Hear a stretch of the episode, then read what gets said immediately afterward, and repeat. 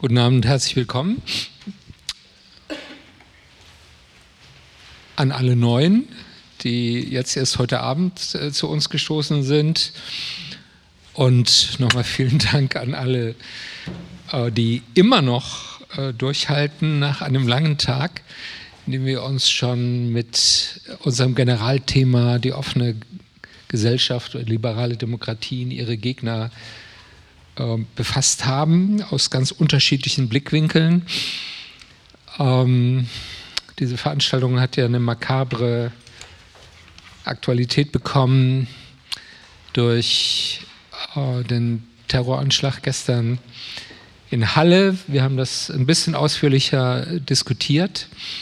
Heute schon ähm, vor allem, dass Antisemitismus eben doch ein Kernbestandteil von völkisch-nationalistischen Weltanschauungen äh, sagen, bildet, weil sich im Grunde im Antisemitismus die Ablehnung der liberalen Moderne wie in einem Brennspiegel verkörpert. Ich will darauf jetzt nicht ähm, länger eingehen, ähm, sondern Ihnen ganz kurz unser Podium hier vorstellen. Auch deshalb, ähm, weil äh, wir nicht allzu lange Zeit mit den Präliminarien verlieren sollten, weil Frau Wiesmann ein bisschen früher weg muss, so gegen 19.30 Uhr. Okay. Ähm, ich beginne mit der Vorstellung mit meiner Nachbarin zu meiner Rechten, Sabine Leuthäuser-Schnarrenberger. Alle, die irgendwie sich für Politik interessieren, werden sie kennen. Ähm, als äh, zweifache Bundesministerin, ähm, stellvertretende Vorsitzende der Naumann Stiftung, publizistisch tätig. Ihr letztes Buch Angst, Essen, Freiheit auf, sehr aktuell. Spielte heute auch schon eine Rolle, dass Angst eigentlich so mit das zentrale Motiv ist, aus dem populistische Bewegungen versuchen, Kapital zu schlagen. Mobilisierung als Angst, als politische Waffe gegen die Demokratie. Ähm, und streitbare Bürger- und Menschenrechtlerinnen, wenn es nötig ist, bis zum Bundesverfassungsgericht. Herzlich willkommen.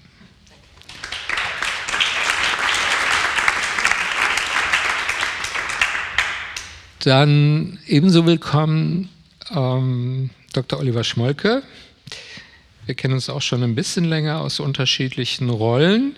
Und ich habe ihn immer sehr geschätzt ähm, als einen klugen und ähm, sehr eigenständigen und souveränen Analytiker, von politischen Entwicklungen. Oliver Schmalke gehört, also ich meine, das ist auch ein bisschen parteipolitisch hier gemischt. Ja.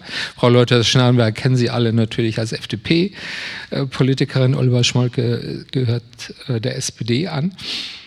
Ähm, und wir haben auch viele Gemeinsamkeiten.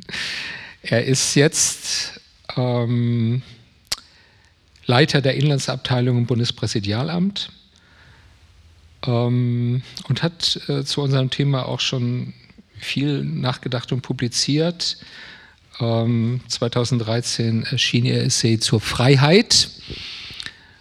Und das ist ja der Zentralbegriff, wenn es um die liberale Demokratie geht. Ähm, oder um es mit Hannah Arendt zu sagen, der Sinn jeder Politik ist Freiheit in welchem Spannungsverhältnis das dann zu Gleichheit äh, steht, werden wir sicher heute noch äh, diskutieren. Herzlich willkommen.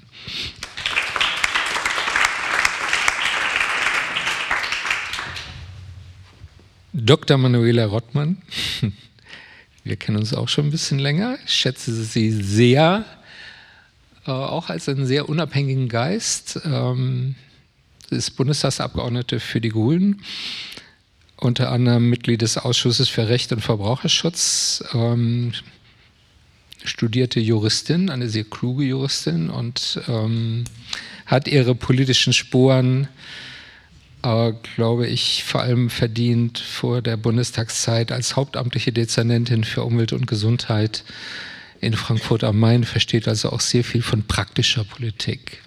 Herzlich willkommen.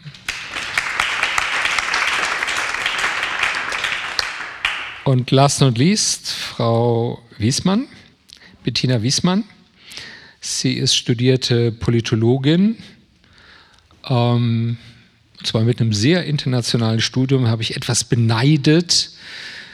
Ähm, Paris, London School of Economics und University of Pittsburgh. Mhm.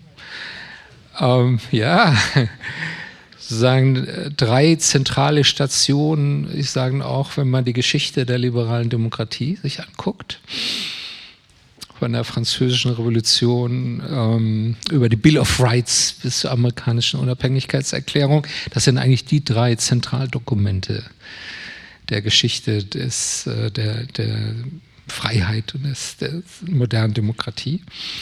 Äh, hat dann lange als Unternehmensberaterin gearbeitet bei McKinsey und ist ähm, seit 2017 Mitglied des Bundestags unter anderem äh, im Ausschuss für Familie, Senioren, Frauen und Jugend, bei der ja auch das Programm angesiedelt ist, aus dem dieses Projekt gefördert wurde. Ich muss sagen, wurde, weil es nicht weiter gefördert wird, Gegneranalyse aus dem inzwischen 107 Millionen schweren Programm Demokratie leben, also Demokratieförderung. Herzlich willkommen.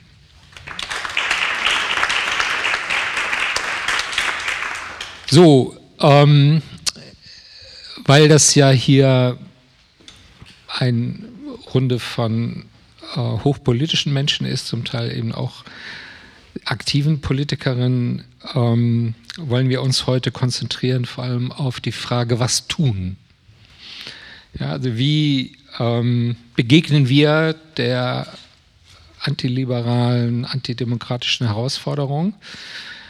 Ähm, wir haben einen Titel gewählt, Jenseits von Entlarvung, Strategien im Umgang mit den Gegnern der Demokratie. Äh, daraus können Sie schon entnehmen, dass wir bloße Entlarvungsstrategien nicht für hinreichend halten.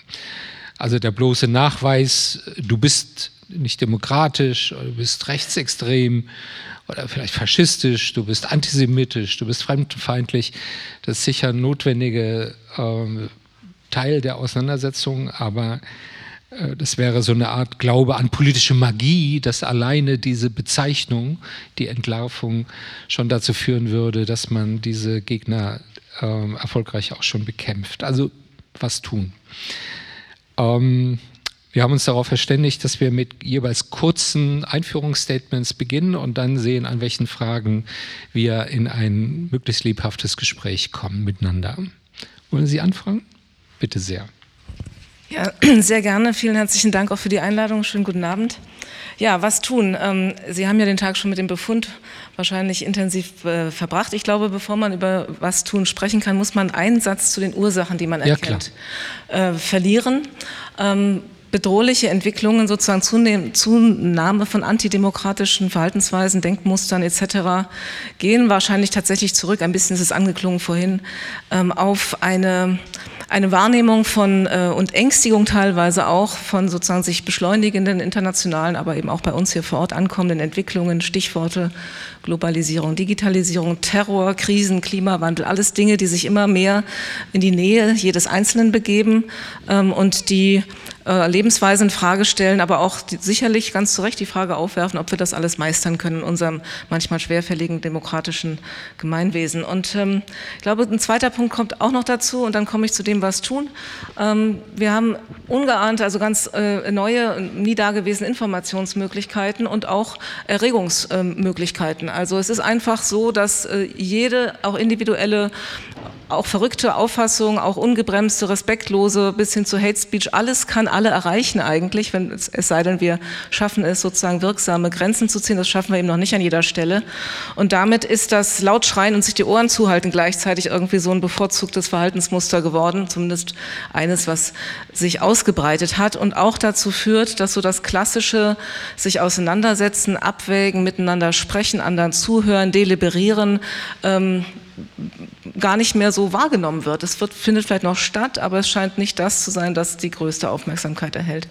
So, diese beiden Dinge, also einmal diese Zunahme an wirklich äh, auch schwer beherrschbaren, komplexen Entwicklungen, die jeden Einzelnen auch mehr tangieren vielleicht oder wahrnehmbarer als früher und dann die Möglichkeit einer ungezügelten, ganz individualisierten und nicht mehr auf die anderen ausgerichteten politischen Debatte. Ähm, das macht sozusagen aus meiner Sicht den ähm, einen großen Teil des Problems aus. Und was stelle ich mir vor, was müssten wir tun? Und Teil tun wir auch, aber wahrscheinlich noch nicht genug insgesamt. Also einmal die harten extremen Auswüchse wirklich auch hart und konsequent bekämpfen. Das ist ganz viel für die Rechts- und Innenpolitiker. Da bleibe ich jetzt nicht so lange. Ähm, aber das halte ich für sehr, sehr wichtig, weil Vertrauen in ein Gemeinwesen auch dann wieder wächst oder sich nicht abbaut, wenn das Gemeinwesen auch wehrhaft ist. Äh, die offene Demokratie und ihre Feinde, solche Dinge, das haben Sie alles schon längst besprochen, kennen es auch besser, aber das ist natürlich so der Lackmustest, können wir mit Demokratiefeinden, die sich als solche outen, die unsere Regeln verletzen, auch wirklich fertig werden. Das muss klappen und da ist noch nicht alles erreicht, was wir machen müssen. Ähm, es gibt aber noch zwei, drei andere Dinge, damit ich nicht zu lang bin, die will ich einfach auch kurz anreißen. Ich glaube, wir brauchen eine politische, eine harte Auseinandersetzung in dem, was unser Gemeinwesen, unsere liberale Demokratie ausmacht, mit dem Argument. Das wir sollen und dürfen nicht sozusagen nachlassen, die Argumente auch weiter vorzubringen, selbst wenn wir das Gefühl haben, die laufen, manche laufen weg und halten sich die Ohren zu und schreien laut, ähm, weil es am Ende ohne das rationale, nüchterne, vernünftige Argument diese Regierungsform, dieses Gemeinwesen so regiert, nicht überleben wird. Also das muss einfach diese Praxis, an der dürfen wir nicht nachlassen. Das ist manchmal im Bundestag, ich weiß nicht, wie Sie das einschätzen, aber ich finde es manchmal durchaus mühsam, weil von einer Seite des Hauses, aber manchmal auch nicht nur der einen, dass diese, diese Spielregeln teilweise auch wirklich verlassen werden.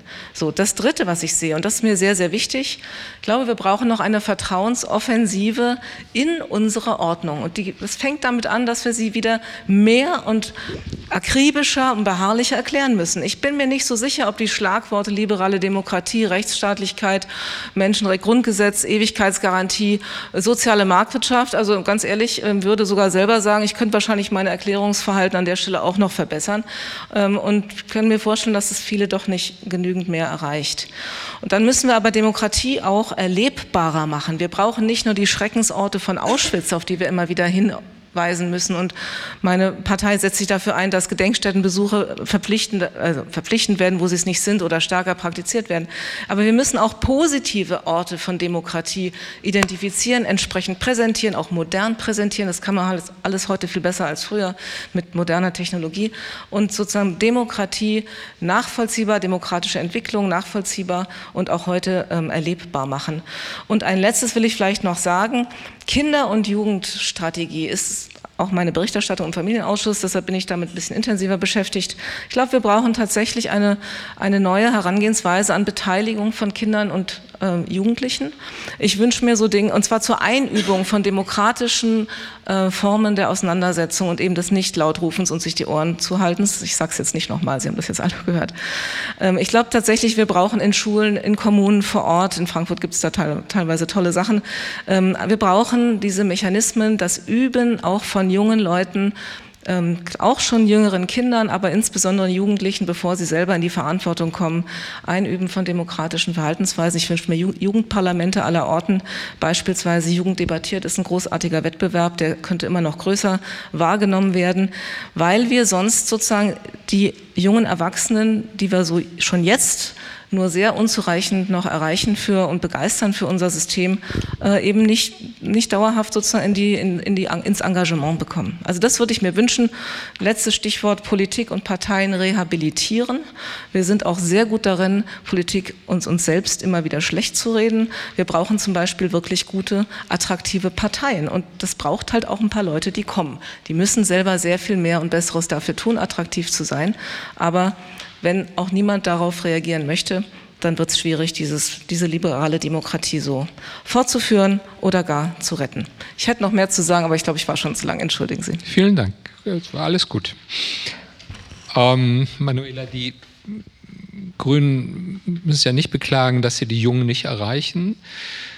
Äh, jedenfalls einen Teil der jungen Generation, gerade den politischen Aktiven, da rennt den Grünen gerade eher die Bude ein oder ist zumindest außerparlamentarisch zu Themen unterwegs, ähm, die mit den Grünen, sagen wir es mal, vornehm korrespondieren.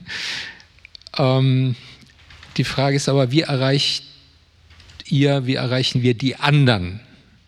Ja, ähm, und wie kommt man raus aus dieser Polarität?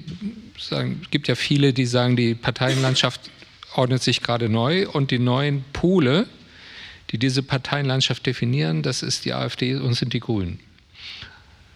Ähm, das ist einerseits natürlich äh, wahlpolitisch durchaus eine attraktive Konstellation, aber ähm, kann auch in eine schroffe Polarisierung der Gesellschaft führen.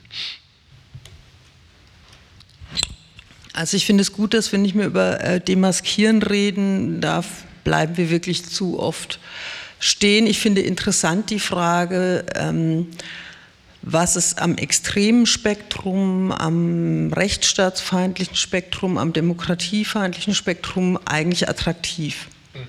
Was macht denn da Spaß?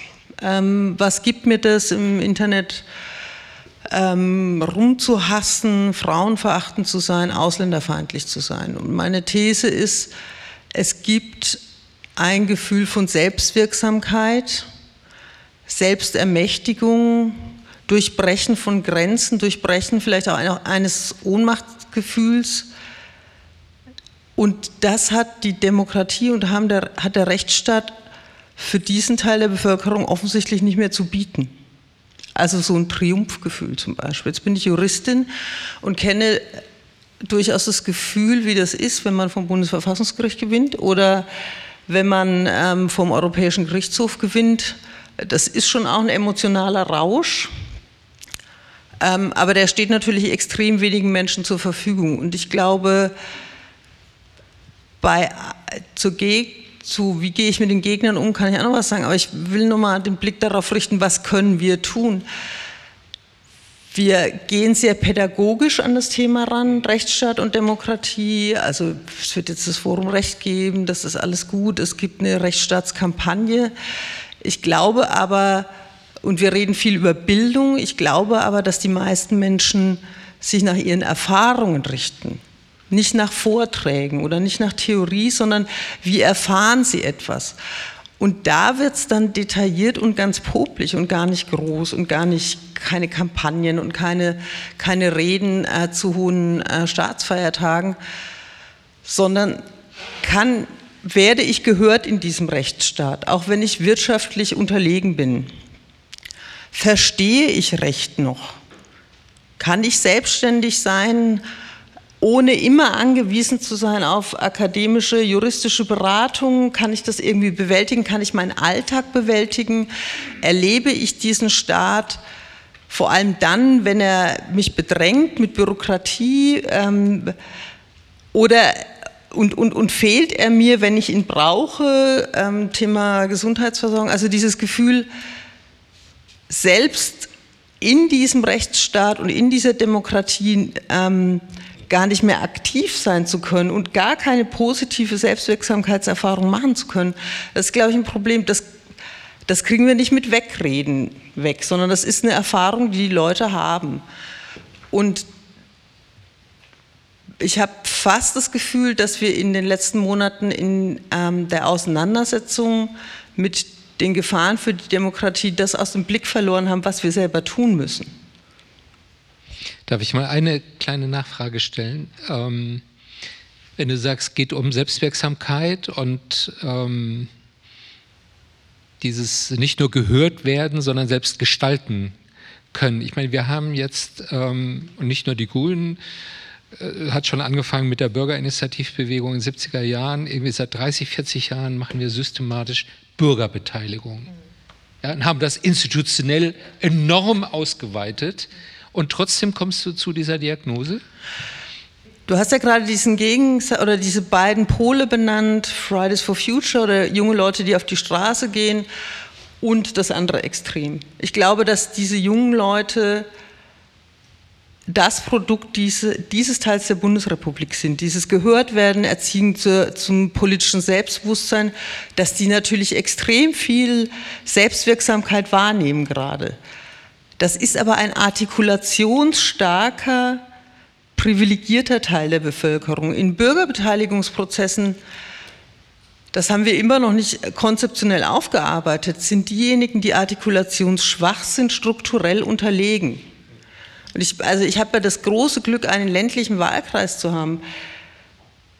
das Glück besteht darin, dass ich lerne in jedem Gespräch, dass ich viele der Menschen, die ich da treffe, ich muss denen helfen zu übersetzen, dass das, was ihre Anliegen sind, durchaus politische Anliegen sind und dass sie sich selber auch wieder als politisches Subjekt sehen. Die sind nämlich oft wahnsinnig bescheiden, schnell zu beeindrucken durch Fachtermini, trauen sich da nicht viel, die sind die sind, wir reden über ein akademisch am kritischen Diskurs geschultes Publikum, was die Debatten oft auch dominiert. Und da mithalten zu können, ist viel schwieriger, als es einem vorkommt, wenn man da Teil ist und, und groß geworden ist in dieser Diskussion. Vielen Dank für die Erläuterung. Oliver Schmalke.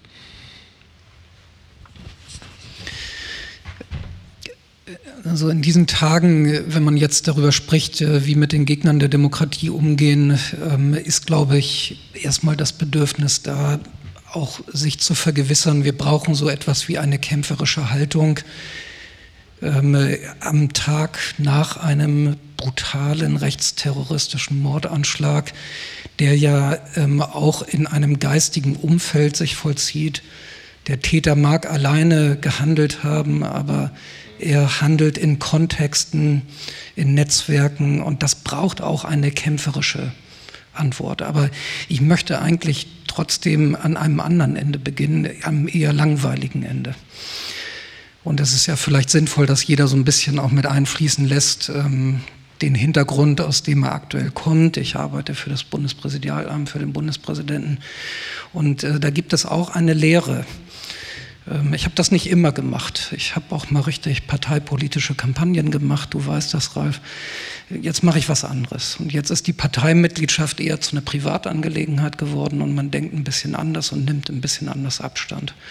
Und es gibt eine vielleicht langweilige, vielleicht auch fast ein bisschen unzeitgemäße Qualität in diesem Gemeinwesen, die bringt die Verfassung oder der Verfassungskommentar für den Bundespräsidenten so auf die Formulierung, er stünde für die Einheit des Staates. Und das würde man zeitgemäß wahrscheinlich eher übersetzen, er steht für den Zusammenhalt der Gesellschaft.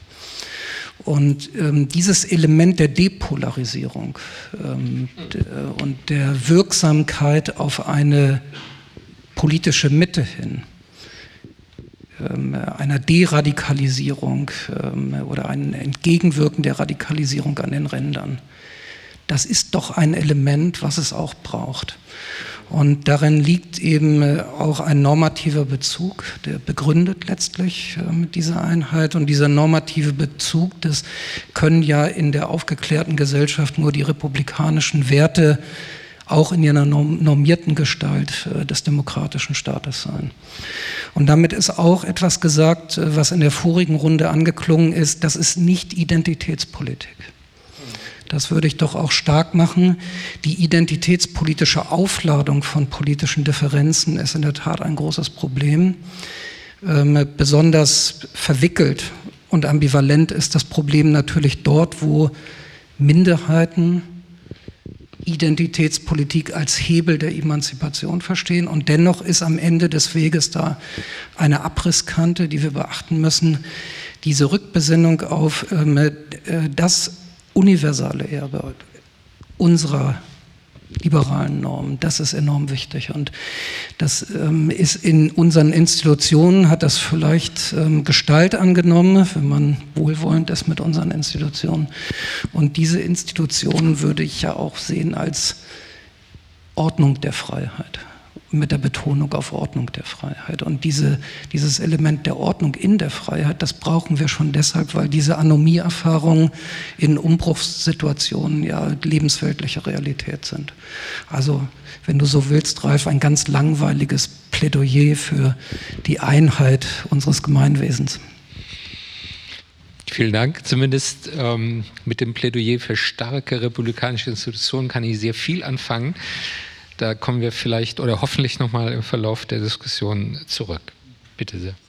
Ja, vielleicht kann ich da gleich anknüpfen und will einfach hier mal sagen, wir brauchen meiner Einschätzung nach viel deutlichere Bekenntnisse und zwar von Personen, die gehört werden, weil sie äh, bekannt sind, weil sie eine Haltung haben für das, was eben auch gerade von den Gegnern äh, der Demokratie angegriffen wird. Natürlich dreht sich es da sehr um Freiheit, die nicht grenzenlos ist. Und das gehört zu so einem, ähm, ähm, zu so einem Bekenntnis auch mit dazu.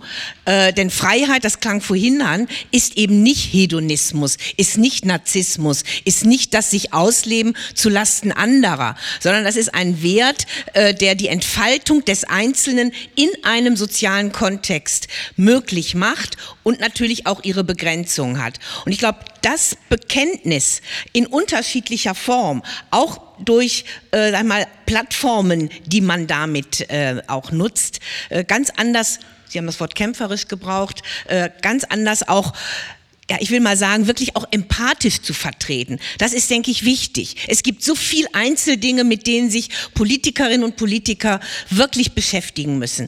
Ähm, Sie haben es gesagt, gerade wenn, was Sie vor Ort bei sich erleben, in Ihrem äh, Wahlkreis, der ländlich äh, geprägt ist, äh, das geht auch allen anderen so.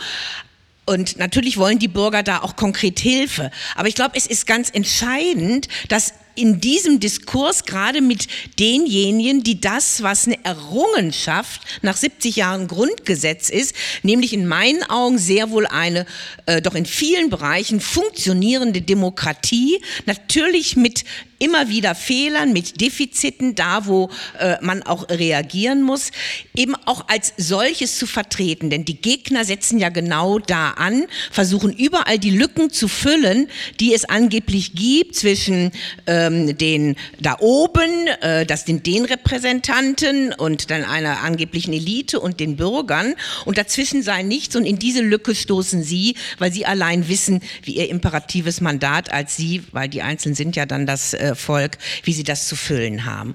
Und dafür auch die unterschiedlichsten Wege zu suchen. Natürlich haben wir Parteien und Parteien müssen mit ihren Vorstellungen das äh, dann auch mit in konkreten äh, Lösungsvorschlägen niederlegen. Aber ich glaube, es ist auch so ein Moment, wo man wirklich sehr sehen muss, wie weit man auch parteiübergreifend äh, Antworten findet. Das es ist in meinen Augen nicht so sehr die Stunde, wo man ausschließlich jetzt über parteipolitische Aspekte redet. Natürlich muss es die in Wahlkämpfen geben, ist auch selbstverständlich. Aber wenn wir solche antisemitistisch motivierten Anschläge wie gestern, und da hat ja Antisemitismus mit einer Rolle gespielt, in jedem Fall Rechtsextremismus, äh, jedenfalls auch was die Äußerungen, die man bisher hören konnte, äh, da auch so zum Ausdruck gebracht haben, da kann es nicht ein parteipolitisches Klein-Klein geben. Da reicht's, wenn wir Leute haben, die die unterstützen, die sagen, ja, den Holocaust hat's nicht gegeben und die vielleicht sich auch noch zum Teil parteipolitisch damit organisieren. So, und da, da muss man, finde ich, viel anders auch zusammenstehen, damit es eine Kraft,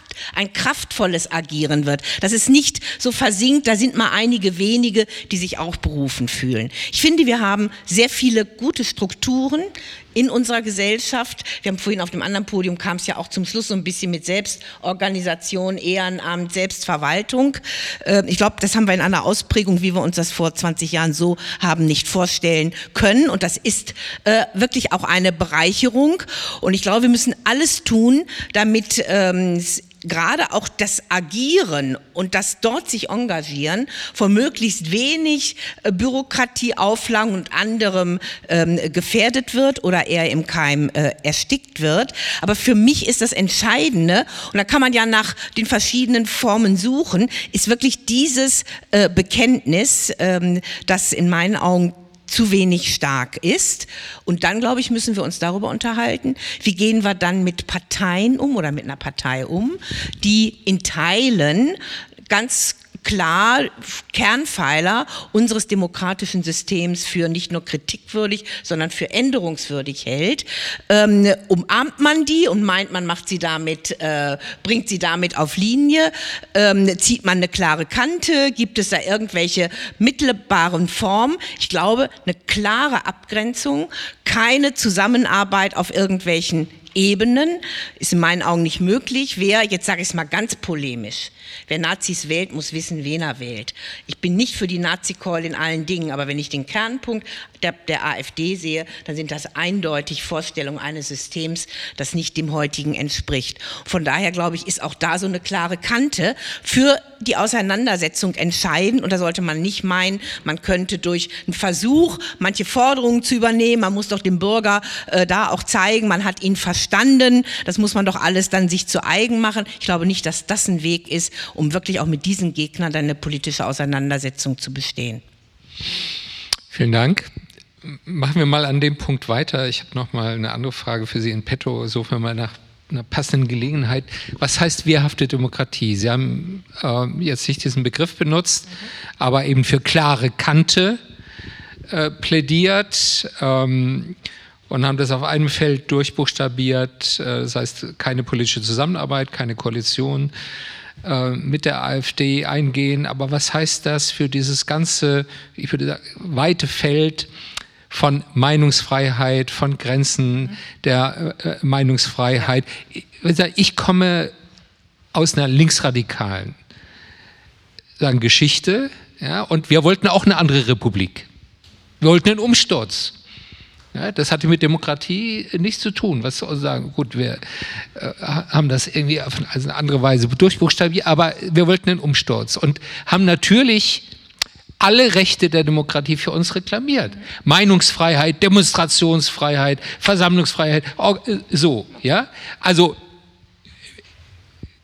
welche Grenzen von Toleranz, von Freiheit für Feinde der Freiheit? Das macht genau gerade auch die Stärke unserer Demokratie aus, dass wir natürlich eine sehr weitgehende, das Verfassungsgericht, wenn wir schon so weit sind, sagt ja immer konstitutive äh, Bedeutung der Meinungsfreiheit haben und sie deshalb zwar sehr wohl auch beschränkt ist, aber von ihrem grundsätzlichen Inhalt sehr weit geht. Ich darf mich hinstellen und sagen, ich will ein anderes System. Und dann genau kann mir keiner sagen, das darf mir verboten werden. Genau. Darf ich also nicht nur denken, sondern ich darf es sagen und ich darf es auch in einer Demonstration, die nicht Steine auf andere schmeißt, genau auch so vertreten. Als eine genehmigte Demonstration, die vielleicht mit Blick auf öffentliche Sicherheit irgendeine ein oder andere Auflage hat. Ja, und das dürfen wir auch nicht ändern. Wenn wir Meinungen unterdrücken, bleiben sie doch da. Das ist doch besser, wir setzen uns mit ihr auseinander. Natürlich gibt es da Grenzen und über die muss man ringen, aber nicht mit neuen Strafgesetzen. Weil da wenn wir jetzt anfangen würden über den mhm. Paragraph Volksverhetzung, das wäre ja der, der dann äh, da im Raum steht, gerade wenn es um gewisse Gruppen, die eine, durch eine bestimmte Identität, durch bestimmte Merkmale eben eine Zusammengehörigkeit haben, reden, ja, dann können wir das nicht in Gesetze schreiben. Da haben wir einen Paragraphen, der ist nicht leicht anzuwenden. Ich bin nicht immer mit allen Gerichtsurteilen einverstanden. Gott sei Dank haben wir auch andere Instanzen, wo dann auch man eine Korrektur her soll.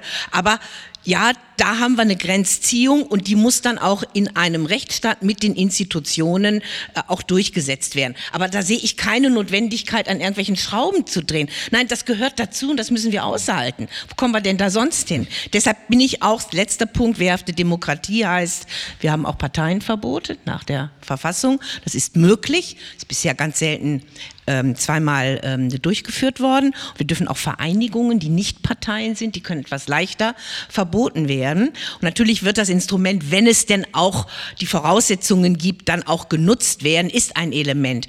Aber darauf zu setzen. Jetzt versuchen wir damit den Gegnern der Demokratie mal zu zeigen, wo der Bartel einen Most holt. Ja, das ist kein Erfolg, weil die Menschen bleiben da, die Ideologien bleiben da, die Meinungen bleiben da, die Organisationshülle ist weg. Gut, dann auch die Finanzierung ist weg. Aber wo sind sie denn hingelaufen, die NPDler, die man nicht verboten hat, haben sich selbst zugrunde. Ja, die, sie haben sich überall neu organisiert. Vielleicht bei den Identitären, bei den Rechten, wo auch immer. Und jetzt hat es der Verfassungsschutz dreimal schwieriger, die noch wieder in den Blick zu bekommen. Also es ist ein allerletztes Instrument. Aber wir sollten uns nicht darauf verlassen, weil es so leicht ist zu sagen, Mensch, wenn die verboten wären, geht es uns wieder ein bisschen besser. Dann müssen wir uns das nicht antun mit den Debatten. Das wird nicht eintreten. Vielen Dank. Frau Wiesmann hat sich schon schon gemeldet. Sie haben vorhin ähm, der, den Begriff der Regelverletzung äh, in die Diskussion gebracht, wo dann sozusagen der Rechtsstaat Flagge zeigen muss.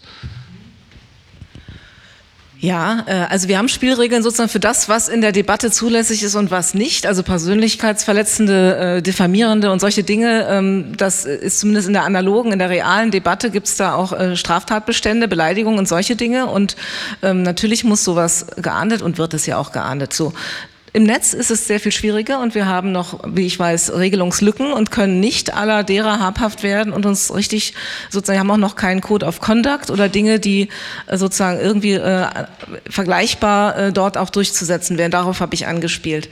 Ich würde aber gerne jetzt, deshalb hatte ich mich auch so ein bisschen gemeldet, äh, auf äh, Frau Lauthäuser-Schnarrenberger noch kurz rekurrieren. Ähm, ich stimme Ihnen völlig zu. Die Debatte sozusagen verbieten, äh, finde ich, das kann nie die Option sein, weil man sie nicht verbieten kann.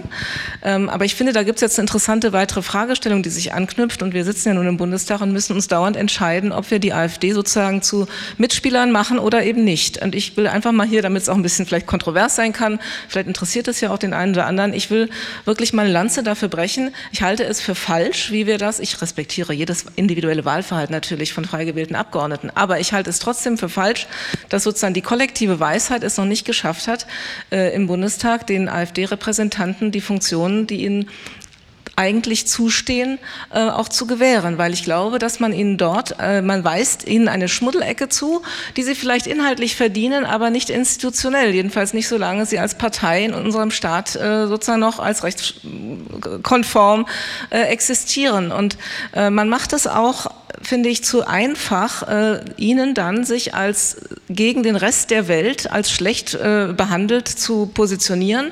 Wir müssten es aushalten. Insbesondere sollte es auch deshalb möglich sein, weil es ja inhaltlich so viele Ansatzpunkte gibt, sich zur Wehr zu setzen. Und selbst wenn ein Rechtsausschussvorsitzender oder so, ich weiß gar nicht, wie das jetzt ausgegangen ist, aber jedenfalls irgendjemand, auch ein Vizepräsident, ja, der hat sich auch schon schlecht benommen, hat man mir schon berichtet, das spricht auch für sich selbst. Es ist möglich, auf diese Dinge hinzuweisen. Wenn wir das Vertrauen nicht haben, dass wir das benennen und entlarven können, auch wenn Sie über Entlarvung nicht mehr sprechen wollten heute, aber äh, dann, glaube ich, sind wir auch zu, ähm, zu zurückhaltend und auch äh, verzagt. Ich meine, dass, also ich werbe auch dafür. Wie gesagt, es ist trotzdem eine individuelle Entscheidung von 709 Abgeordneten.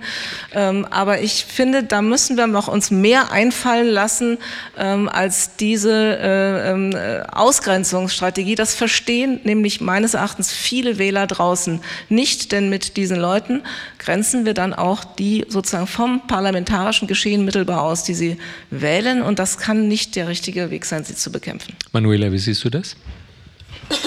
Also beim Vizepräsidenten weiß ich, dass es viele Leute ähm, beschäftigt ähm, und ich werde nicht alle erreichen, um es zu erklären. Die, denen ich es erkläre, verstehen es schon.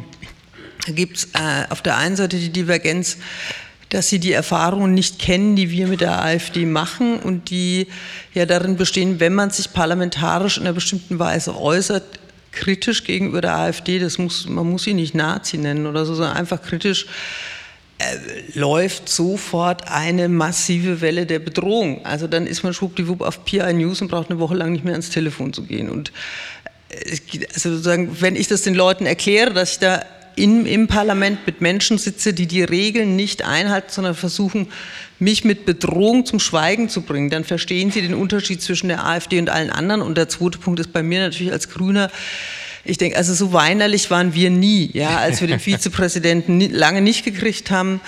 Da denke ich auch manchmal, da fallen wir auf die, das Gejammer der AfD vielleicht auch rein. Wehrhafte Demokratie.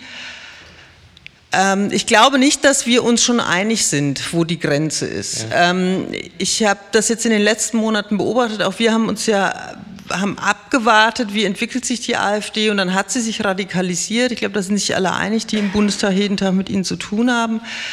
Und es gab immer wieder harte Angriffe oder auch harte Kampagnen aus dem Raum der AfD, wo ich das Gefühl hatte, im Parlament gibt es aber auch sowas wie, naja, also dass es jetzt die trifft, ist ja kein Wunder. Muss man sich denn so aus dem Fenster lehnen? Und ich, also es ist ein harter Satz, aber ich habe den Eindruck, dass ähm, auch beim Tod von Walter Lübcke es einen Teil in den demokratischen Parteien gab, der noch gedacht hat, naja, den Satz hätte er ja nicht sagen müssen. Und das ist des Teufels.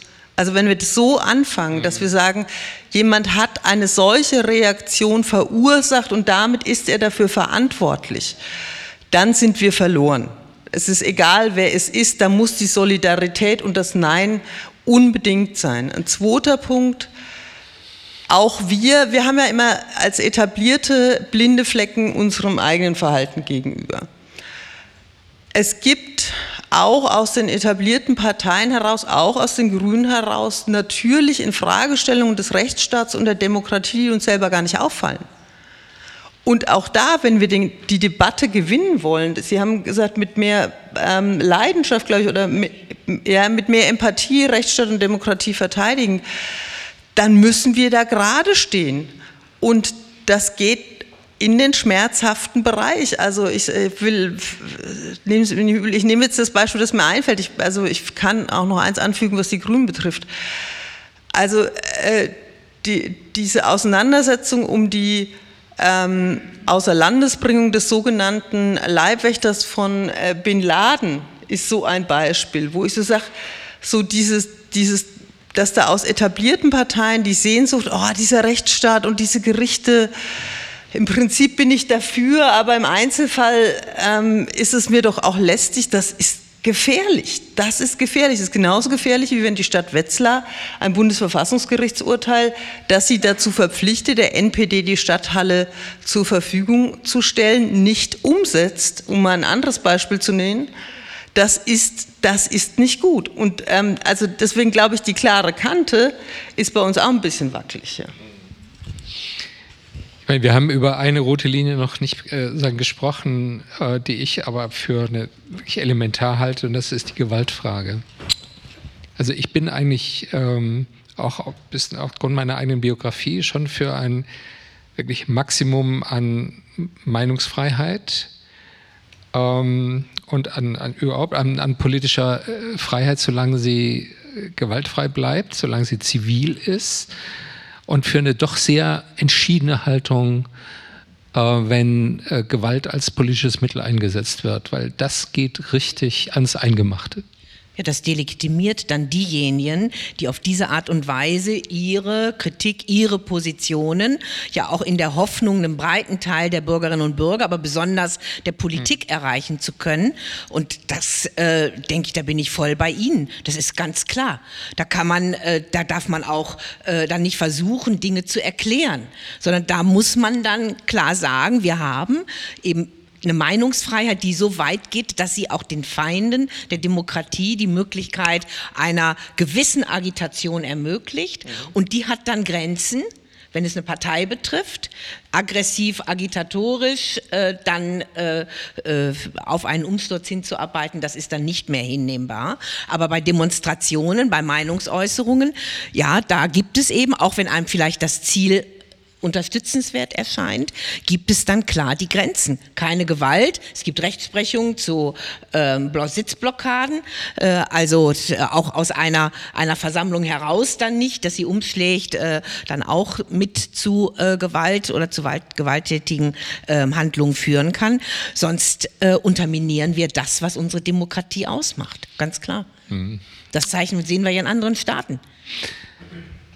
Oliver Schmolke, ich hätte noch, äh, würde gerne noch ein bisschen das, das Feld wechseln. Ist viel, ähm, ich glaube, Manuela Rottmann hat ähm, in ihrem Eingangsbeitrag eine Formulierung verwendet, die bei mir immer noch nachschwingt. Die sagt, ich, äh, sie sagte, äh, Leute urteilen nicht nach Vorträgen, sondern nach ihren Erfahrungen. Ich meine, äh, das stellt ja im Grunde das äh, politische Mandat des Bundespräsidenten äh, vollkommen in Frage, weil was ist äh, das was ist äh, nein nein ist doch klar. Ich meine jetzt mal abgesehen ja schon äh, ich meine äh, was ist die Aufgabe eines Bundespräsidenten das ist sozusagen Reden an das Volk zu halten?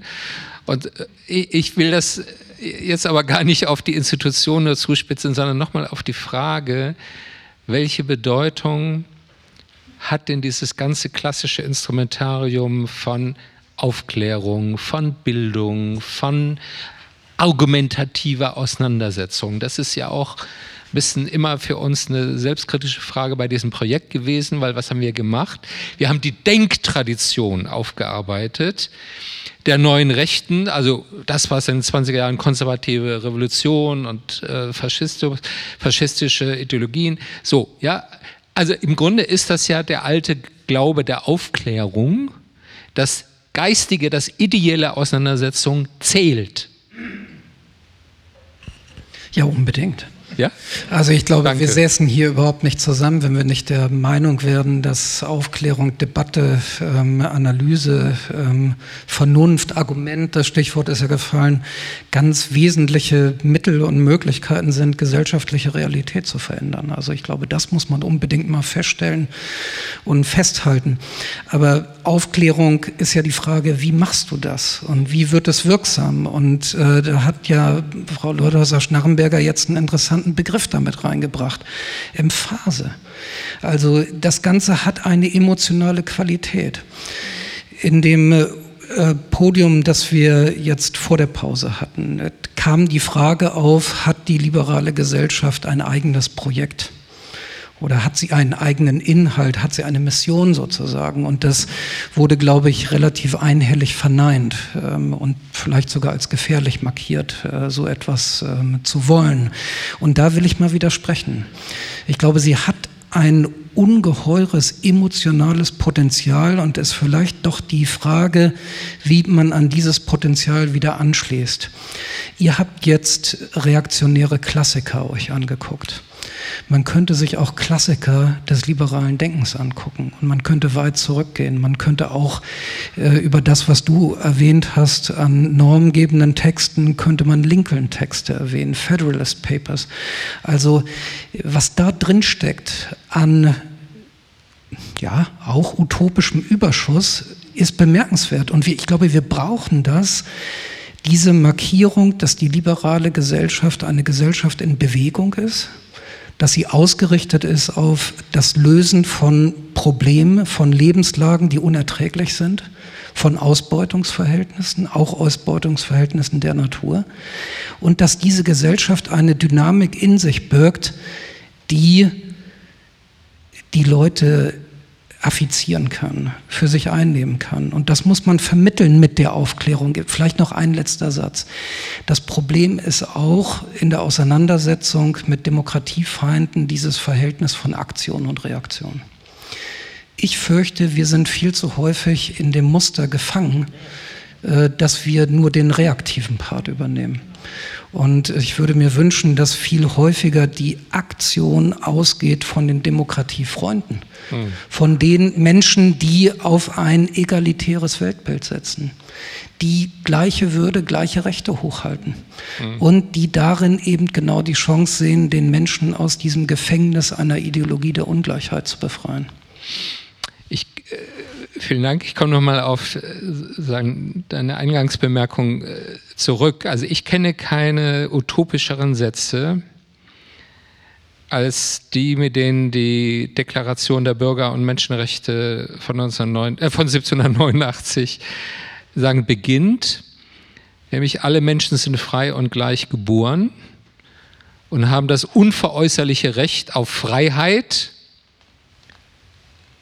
dann geht es weiter auf Eigentum, auf Sicherheit und auf Widerstand gegen die Despotie. Steht also, im Grundgesetz ja, auch. Das ist eigentlich. Vielleicht lieber Vision, oder? Ja, ja, aber doch, ich, ich, ich war Vision, ja, weil es gibt ja immer, selbst in unseren Demokratien gibt es immer eine Spannung zwischen der Realität und diesem normativen Anspruch. Und diese Spannung, die hat im Grunde die letzten 200 Jahre diesen Prozess der Demokratie äh, vorangetrieben. Damals, äh, 1789 oder auch bei der französischen Unabhängigkeit, gab es Sklaverei. Ja, die Frauen waren ausgeschlossen.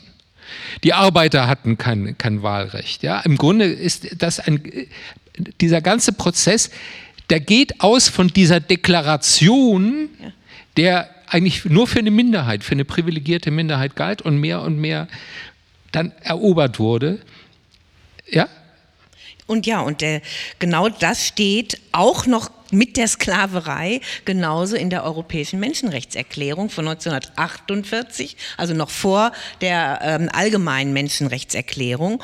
Und wenn wir dann, äh, und deshalb möchte ich auch Ihnen beipflichten, dass ähm, eine liberale Demokratie nicht wertlos oder wertfrei oder ohne ein, ein Ziel sei, dann schauen wir in den Artikel 1 des Grundgesetzes. Ja. Das mag sich sehr abstrakt anhören, die Würde des Menschen ist unantastbar. Und das ist auch ein unveräußerliches Recht. Mhm. Und das gilt für alle, die in Deutschland leben, wenn wir unser Grundgesetz nehmen. Das hat nichts mit Abstammung, mit Religion, mit mhm. politischer Meinung, mit irgendetwas anderem zu tun. Und das wird dann auch ganz konkret, wenn es darum geht, zu überlegen, welches Verhalten führt denn dann dazu, natürlich in erster Linie war das an den Staat gerichtet, äh, so wie die Grundrechte zunächst mal konzipiert sind, aber ja deutlich weiterentwickelt wurden im Laufe der Zeit, ähm, dass natürlich es nicht ein Aushöhlen dieser Würde geben kann. Das geht los bei einer Entmündigung des Einzelnen durch äh, unglaubliches Verwenden von Daten gegen seinen Willen. Also auch das kommt aus der Menschenwürde. Nicht nur Folter, Rettungsfolter oder,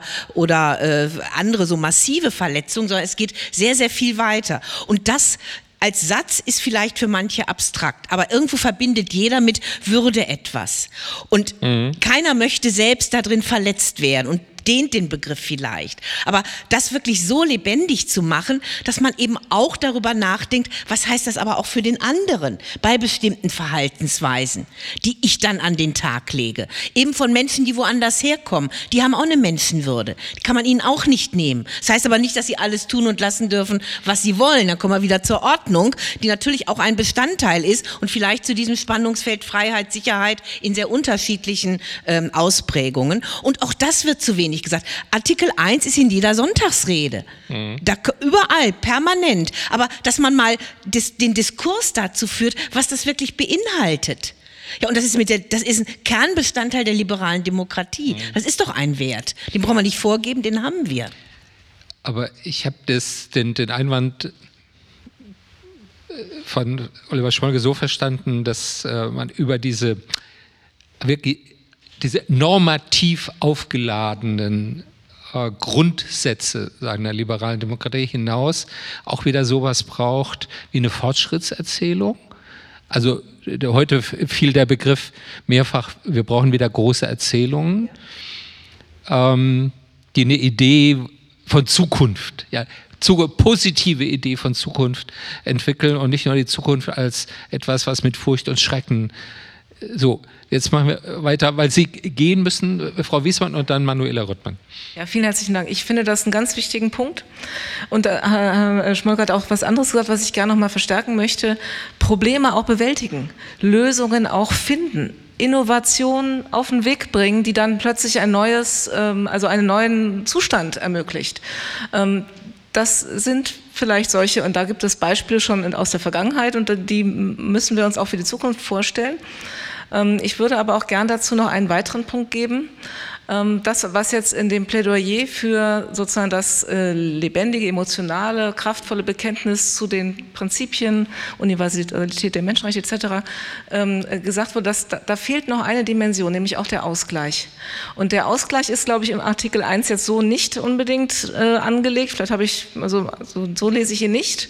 Ähm, der Ausgleich muss einfach hinzukommen. Wir wollen eine, wir haben eine Ordnung, die individuelle Entfaltung und Würde ermöglicht und schützt und gleichzeitig gleichzeitig dafür sorgt, dass es zwischen verschiedenen Auffassungen, Anliegen, Interessen auch ein Stück Ausgleich immer wieder gibt. Ne? Diesen eben nicht faulen Kompromiss. Er kann auch faul sein, aber er ist nicht automatisch faul. Und dafür, das muss eigentlich auch ein Teil dieser positiven, in die Zukunft gerichteten, dieses Verständnisses sein, dass wir es schaffen, mit unseren Entscheidungsprozessen, in unseren Abwägungen mit Bürgerbeteiligung, ist ja auch genannt worden, die aber nicht ausufern, nicht blockierend sein darf, sondern mhm.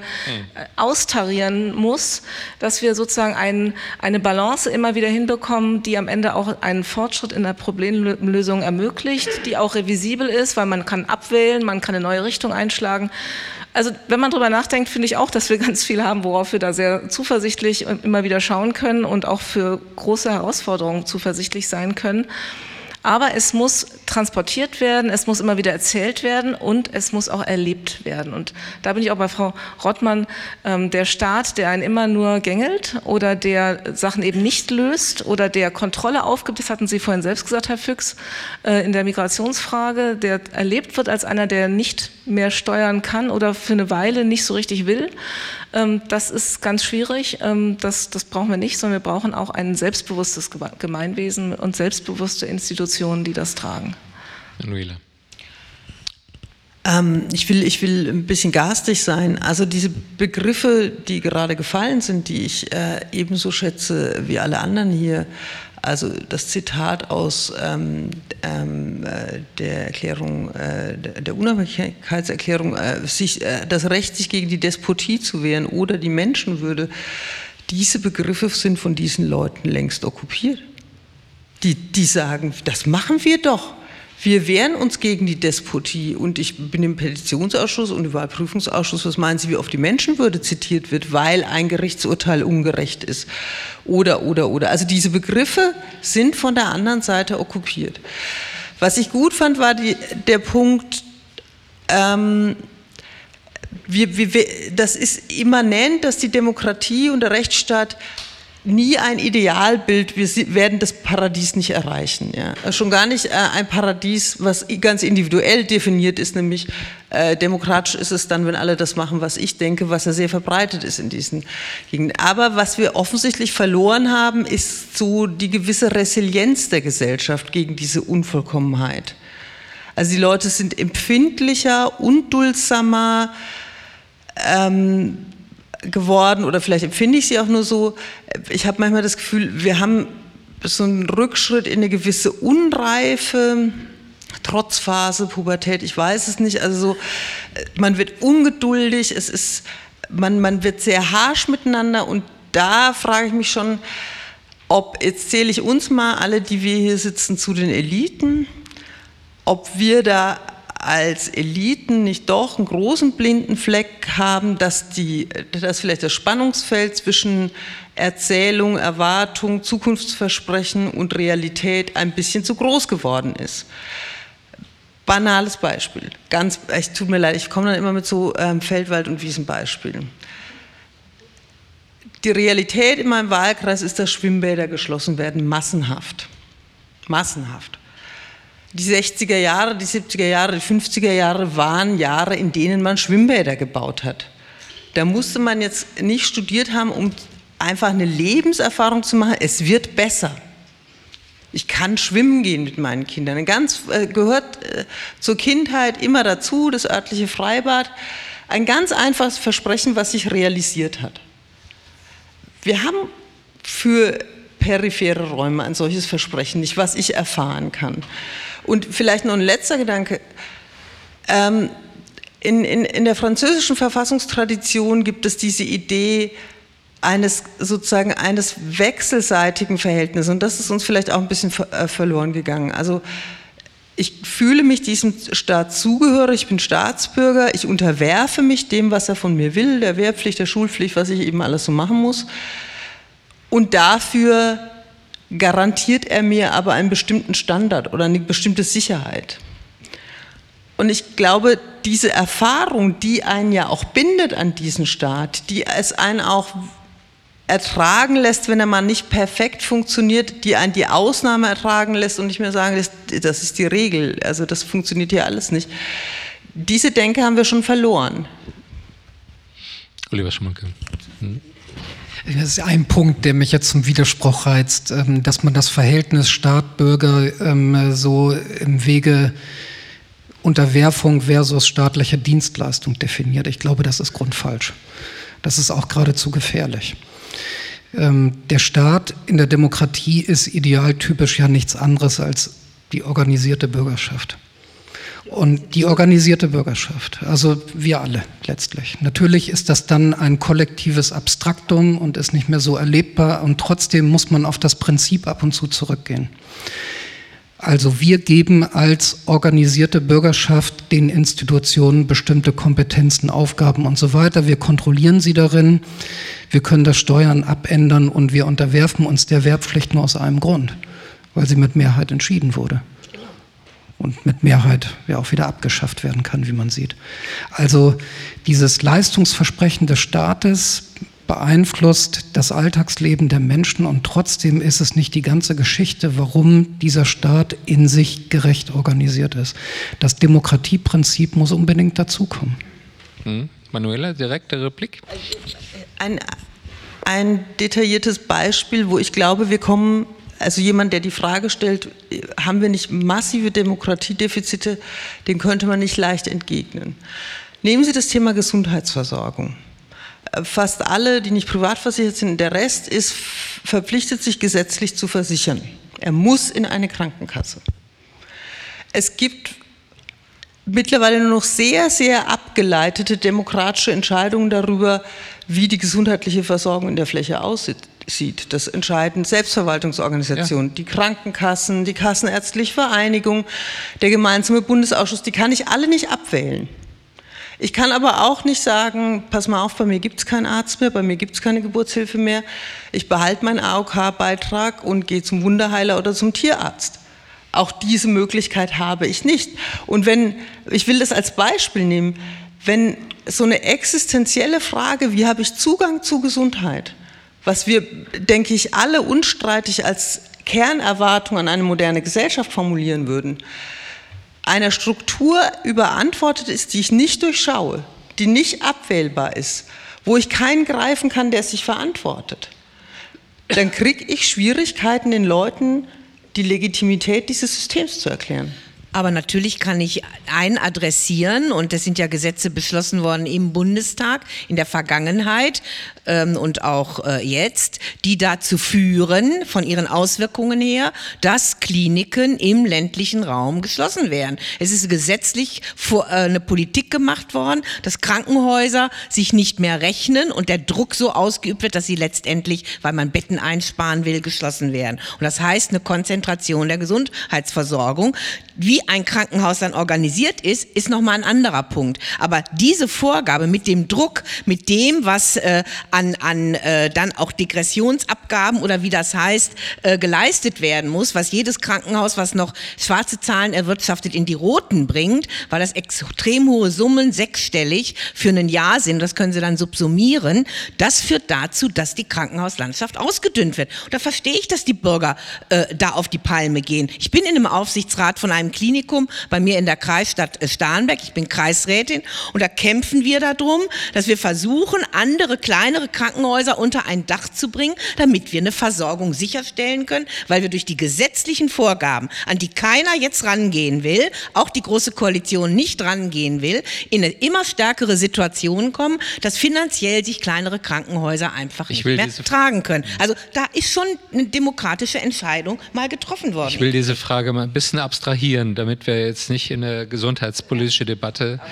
äh, kommen, ist, ist klar. Äh, äh, da geht es so um die, die Ökonomisierung der Infrastruktur im weitesten Sinn. Also nicht nur der Hardware-Infrastruktur, äh, Straßen, äh, Schienen, ähm, Datennetze, sondern auch der sozialen Infrastruktur, die das, ich würde sagen, so, so eine Art Grundgerüst für unsere Gesellschaft bildet.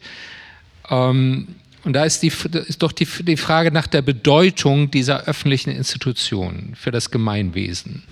Ja, äh, und ich würde auch schon sagen, da ist das Pendel ein Stück zu weit geschlagen in, in, in, den letzten, ich weiß nicht, 10, 15 Jahren. Das kann man auch sehen, wenn man äh, sich die Haushaltspolitik von Bund, Ländern und Gemeinden anguckt, wo ist eigentlich eingespart worden? Das sind die Investitionen. Ähm, es ist nicht gespart worden an den Sozialetats.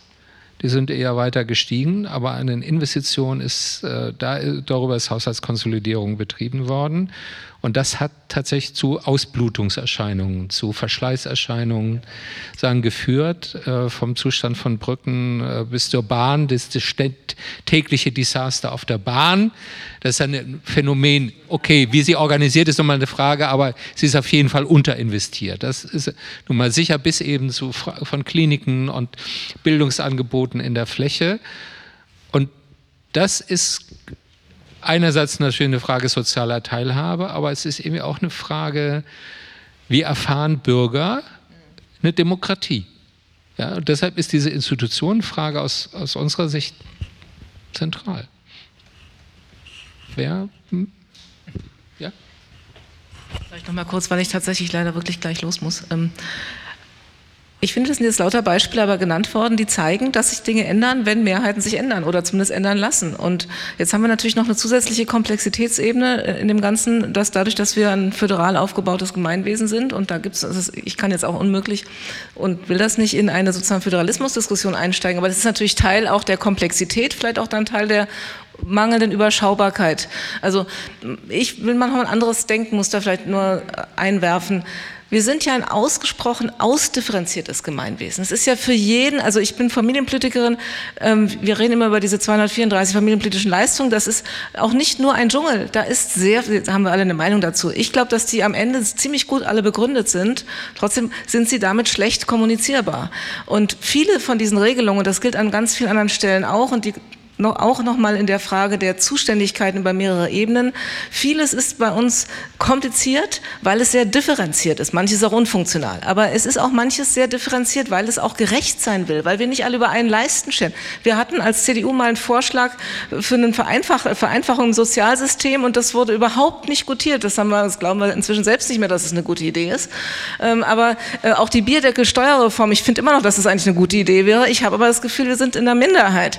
So, also wir, wir verlassen uns gerne auf ein wahnsinnig gerechtigkeitsorientiertes, ausdifferenziertes System das manchmal dann auch diese Gerechtigkeit gar nicht erreicht und da, wo sie erreicht, das vielleicht gar nicht verstanden wird.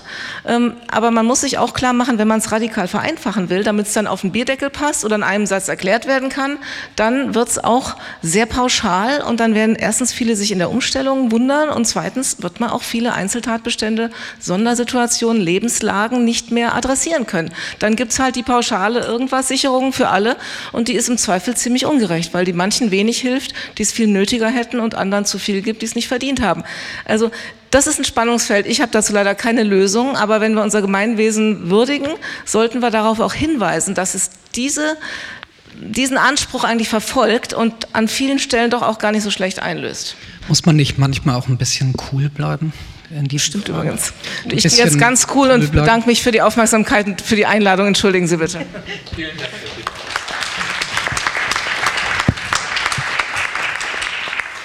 In dem Sinne, dass man äh, nicht jede kleine Ungerechtigkeit zu äh, der großen revolutionären Frage hochpumpen muss. Also ähm, die, was du schilderst, Ralf, ähm, da fällt mir ja nun als erstes mal dazu ein, also in den letzten Jahren wurde ja gar nicht gespart. Also ich meine, wir leben doch in Zeiten der Expansion.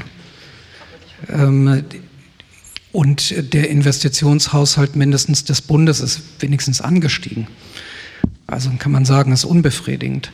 Also diese gewisse Zahlentreue, diese Faktenbasiertheit der eigenen Argumente, ich, das fällt mir auch in der Klimadebatte auf. Also ähm, nun sind ja da draußen viele junge Menschen unterwegs und blockieren Brücken und Straßen und irgendwie ist auch meine Sympathie dabei. Meine Tochter macht ja auch mit. Ähm, aber was ich finde, was das, was so die politische ähm, Klasse da auch leisten muss, ist ein bisschen zu erklären, was denn vorher war. Ich meine, du hast es doch auch miterlebt. Der Atomausstieg, äh, der datiert jetzt auf das Jahr 2000. Und ähm, wenn auch die Klimaziele für 2020 äh, nicht Den erreicht Den wir heute in dieser Form gar nicht mehr fordern. Ja, okay. Wenn die Klimaziele nicht erreicht wurden, dann äh, ist es doch irgendwie auch ein bisschen anständig und fair, die Frage zu stellen, ja, wie viel habt ihr denn geschafft von den 40 Prozent? Ja, fast 35. Okay, das ist zu wenig, aber es ist ja nicht nichts. Und das fehlt so in dem Gespräch mit den Reso-Videos. Ne? Ich will auf ein bisschen dem ganzen anderen Dreh geben, äh, Frau Leuthäuser-Schnarrenberg. Ähm, Sie haben heute, ähm, sind auf Twitter auch sehr aktiv. Ähm, getwittert, Rechtsextremismus bedroht unsere Gesellschaft. Es ist Zeit, sie mit allen demokratischen Mitteln zu verteidigen. Und dann gab es den Kommentar, eine Replik auf Ihren Tweet, der Rechtsextremismus ist das Symptom des Neoliberalismus. Soziale Gerechtigkeit würde einiges lösen. So, das war heute auch Thema bei uns in der, in der Tagung. Also welche Bedeutung spielt die soziale Frage in dieser ganzen Auseinandersetzung? Also ich denke, dass sie bei dieser Form des Rechtsextremismus nicht eine Rolle spielt. Da spielen wirklich, ähm, ich sag mal, wirklich völkische Identitätsideologien eine Rolle. Äh, da richtet sich gegen Menschen nicht, äh, weil man sich sozial ungerecht behandelt fühlt, sondern gegen Menschen, wo man sagt, die gehören hier nicht dazu, die brauchen wir ja nicht. Jetzt in diesem Fall war es aus äh, Gründen der Religion. Äh, also da denke ich, spielt das nicht für diese Form der, des Verhaltens und äh, dieser, dieser Anschläge jetzt nicht. Also der Attentäter von gestern, der hat sich nicht über soziale Ungerechtigkeit äh, Nein, beklagt, sondern der hat gesagt, der hat gesagt, die, die Juden, die Feministinnen und, ja. und, die Kanaken. So und da hat er sich drei Gruppen und äh, das leider wird das ja geht das ja häufig ziemlich Hand in Hand ähm, und äh, da hat er so wie auch vielleicht in anderen Ländern es einzelne fürchterliche Attentäter gesehen haben und das das war seine Motivation.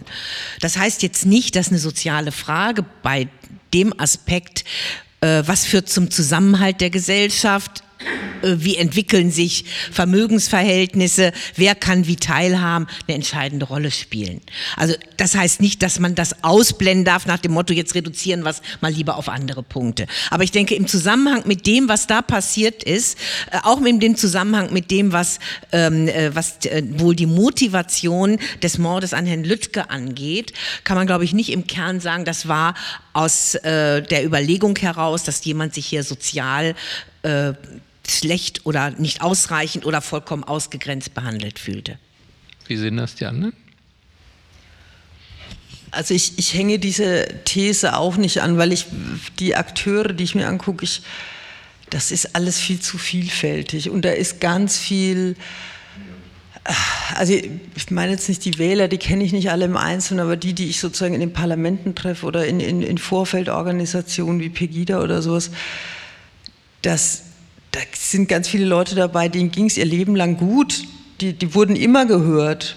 Die äh, haben aber ein Problem damit, dass ihre hergebrachten Privilegien unter Beschuss kommen. Dass das, also diese sozusagen so eine Kränkung, dass sie nicht mehr so bedeutsam sind, wie sie, äh, also äh, wie sie, wie, also da, da ist ganz viel dabei, wo, wo ich nicht, also wo eine Umverteilungsdebatte oder so gar nichts bringt. Ähm, was vielleicht stimmt, ist, dass wir uns natürlich durch den Neoliberalismus auseinanderbewegt haben als Gesellschaft. Also wir haben, wir haben Teile der Gesellschaft, die vollkommen andere Erfahrungen machen als andere. Das ist, merkt man in dieser Debatte um Europa. Also dieses immer ähm, euphorische Bekenntnis zu Europa beruht bei vielen halt auch darauf, dass sie die Chance hatten, positive europäische Erfahrungen zu machen. Und wir haben einen Teil in der Gesellschaft, der, der das nie hatte. Ja? Und ähm, da, also ich glaube nicht, dass es eine soziale Frage ist, sondern ich glaube vielleicht, es ist eine Frage von, gibt es Orte der Gemeinschaft? Was ist zum Beispiel mit unserem öffentlichen Raum? Wo begegnen wir uns und wo setzen wir uns auseinander? Und ich glaube, das ist schon meine Erfahrung, die die Attraktivität dieser aggressiven, einfachen Botschaften, die Schuldzuweisung, das Versprechen, ich löse alles mit einem Schlag, ich Merkel muss weg und dann ist die Welt wieder gut oder so.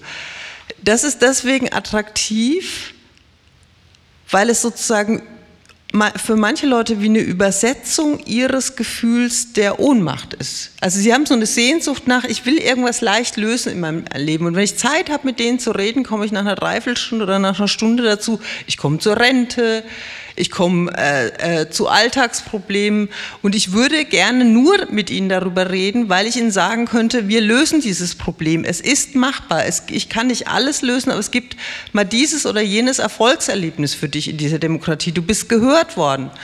Und da muss ich ehrlich sagen, also das, ich, ich bin nochmal so eklig, ich glaube, wir als Eliten haben da einen blinden Fleck, wie schlecht wir da zum Teil sind. Schlecht genau worin? Schlecht darin, konkrete Erlebnisse der Ohnmacht, der Überforderung im Alltag, sodass es die Leute spüren, zu verändern. Also ich, ich, ich weiß schon, dass das jetzt problematisch immer, ich mit meinem Beispiel, dann mache ich sozusagen, dränge ich wieder alles in eine gesundheitspolitische Debatte. Ich nehme ein Beispiel, die Musterfeststellungsklage gegen VW. Also die Leute haben in der späten Bundesrepublik den Absturz der Telekom-Aktie erlebt, äh, sie haben das Platzen der Dotcom-Blase erlebt und Sie haben jetzt den VW-Dieselskandal erlebt. Ein Versprechen der Politik ist, wir haben jetzt die Musterfeststellungsklage. Jetzt endlich kommt Gerechtigkeit. Ja, also nicht mehr so, in den USA kriegen die alle Geld und hier bleiben wir drauf sitzen. Es tut mir leid, aber diese Musterfeststellungsklage wird für viele, viele Menschen ein enttäuschtes Versprechen sein. Und da kann ich Reden halten über den Rechtsstaat so viel ich will. Ich kann diese Enttäuschung nicht mehr auffangen. Ja, gut, ich ähm, finde das jetzt sehr überzeugend. Ich will da auch gar nicht widersprechen. Ähm, die Frage, die, welche Erwartungen ähm, weckt man und welche kann man erfüllen. Mhm. und man muss aufpassen, dass man sag ich mal, unterschiedliche Sachverhalte nicht dann alle unter einen Oberbegriff äh, zusammenfasst, die da nicht so, ähm, so passen. Ähm, die Musterfeststellungsklage für sich losgelöst von jetzt, wie viel haben wir, Tausenden, Abertausenden von Klägerinnen und Klägern, äh, ist natürlich ein unglaublicher Fortschritt, wenn man unser Rechtssystem betrachtet. Aber ähm, es es liegt nicht an der Musterfeststellungsklage, wenn das jetzt nicht zum Erfolg führt, führen sollte, sondern liegt daran, dass ja anscheinend die Richter keine Rechtsbeziehung zwischen äh, dem Autokäufer und dem Hersteller sehen, sondern nur mit dem Händler. Hätte man gegen Händler Musterfeststellungsklagen, dann bräuchte man aber wieder mehrere, dann würde das wahrscheinlich ganz anders aussehen. So, und daran kann natürlich ein Bürger verzweifeln, weil das ist ziemlich äh, mal, juristisch zwar nachvollziehbar, aber macht auf den Bürger natürlich einen Eindruck von juristischer Spitzfindigkeit. Und dieses Instrument Musterfeststellungsklage würde dieses Problem nie lösen helfen können. Das ist das Problem. Aber ich will, ich will ja mal positiv denken. Hätte es diese Republik geschafft, den VW-Skandal, ob es das Verkehrsministerium ist, das Kraftfahrtbundesamt, wer auch immer, entschlossen zu bekämpfen, die Leute hätten eine Gelegenheit gehabt, sich zu identifizieren mit diesem Stand. Ja, weil das, weil ja wenn man es wie in Amerika gemacht hätte, dass man einen Pauschalbetrag zahlt. In Amerika zahlt VW 18 Milliarden und hier in Deutschland kriegt der Autofahrer nichts. Das kann ich dem Bürger ja, nicht erklären. Weil letztlich, letztlich wird das zu einer Gerechtigkeitsfrage. Ja und auch zu einer Frage der Akzeptanz der Marktwirtschaft, nämlich gibt es eine Haftung, gibt es das Verursacherprinzip oder wird das außer Kraft gesetzt, wenn mhm. genau die Spieler zu mächtig sind und so. Ja. ja? Aber eigentlich war Oliver Schmolke. Äh Vielleicht mal, deine ursprüngliche Frage war, ist dieser ganze die ganze politische Unruhe, die wir jetzt beobachten, ist das eine soziale Frage, die dahinter steckt. Und ähm, wenn wir jetzt nach Halle gucken, das muss man verneinen, ist klar. Aber das Bild ist ja größer. Und nicht jeder ist jetzt ähm, in der Abteilung Gewalt und Terrorismus. Also es gibt da auch viel Fluides, politisch hin und her floatendes, in die Wahlenthaltung, in die Randparteien strömende Unzufriedenheit, Unsicherheit, vielleicht auch ein bisschen Verwirrung. Ich glaube, ähm, man sollte da nicht nur sagen, gesellschaftliche Probleme spielen da keine Rolle hm. und wir müssen jetzt Ideologiekritik betreiben. Das, glaube ich, ist ja. falsch. Die Dinge kommunizieren miteinander und Ideologien werden dann attraktiv, wenn gesellschaftliche Realitäten sie attraktiv machen. Und mein Eindruck ist nun nicht, dass wir in einer Situation sozialer Verelendung sind, aber mein Eindruck ist schon, dass sich Modernisierungskonflikte und Umbrüche in einer Art und Weise kumulieren, mhm. die durchaus Überforderungserscheinungen mhm. mit sich bringen. Und im Übrigen ist das auch in der Psychologie gar kein Widerspruch, dass es der Gesellschaft gut geht, und die Leute ähm, äh, äh, jetzt verunsichert sind. Im Gegenteil, das ist ein Kausalverhältnis. Weil die Gesellschaft dieses Niveau erreicht hat, ist die Fallhöhe so verflucht hoch. Ja, und die Verlustangst umso stärker. Und das bezeichnet die Verunsicherung, die wir im Augenblick sehen. Und nicht die Verelendung durch die Harzreform. Ich, ich glaube, es ist beides. Äh, es ist, sagen, wie du so schön sagst, die Fallhöhe, weil das Wohlstandsniveau doch relativ und in vieler Hinsicht auch absolut hoch ist. Und es ist dieses Element des Modernisierungsschmerzes. Ja, wenn man guckt, wann hatten diese antiliberalen Bewegungen in der Vergangenheit auch nicht Hochkonjunktur? Das war eigentlich immer in Phasen beschleunigter Modernisierung mit massiven strukturellen Veränderungen. Und die bis in die Lebenswelt der Leute durchgeschlagen haben und die alte Sicherheiten sozusagen verdampft haben. Und in so einer Phase leben wir wieder mit Globalisierung, digitaler Revolution, globaler Migration. Aufbrechen der Geschlechterverhältnisse. Da passiert so viel in so kurzer Zeit, was von einem Teil der Gesellschaft, Manuela beschreibt das eigentlich die ganze Zeit, von einem Teil der Gesellschaft als Fortschritt, als Gewinn empfunden wird und von anderen als Verlust und Bedrohung. Und mit dieser Spannung müssen wir irgendwie anders umgehen, als äh, einfach zu sagen, wer besiegt wen. Ja, das äh, so. Sind wir wieder bei den guten Lösungskonzepten. Ja, zum Beispiel die, Sicherheit im Wandel. Ja, und um die. Projekt von Zentrum ja, Liberal. Ja, klar, und da muss man auch reden, was braucht man für verbesserte einmal Rahmengestaltung bei Nutzung ähm, verschiedener Angebote im Internet. Da werden wir auch nicht drum herum kommen, darüber zu reden. Gibt es eine Verantwortung von Plattformbetreibern? Äh, Gibt es äh, eine Notwendigkeit? Muss man darüber debattieren, was in Amerika ganz anders ausgeprägt erfolgt, dass wir groß Großkonzerne haben, einige, die hauptsächlich ihren Hauptsitz in den Vereinigten Staaten, ganz, ganz wenige in Asien haben, die hier auf dem Markt sind, äh, die hier ähm, eine derartig, ich sage jetzt mal untechnisch, marktbeherrschende Stellung haben, dass der Einzelne gar nicht mehr entscheiden kann, nutzt er es oder nutzt er es nichts, weil er nicht mehr die Auswahlmöglichkeiten hat. Äh, was bedeutet das? Muss man deshalb wettbewerbsrechtlich vorgehen? Also das sind ja alles Dinge, die dann letztendlich dazu führen, dem Einzelnen eben auch angesichts dieser Entwicklungen ähm, mit vielen Angeboten verbunden, eine stärkere Stellung zu geben.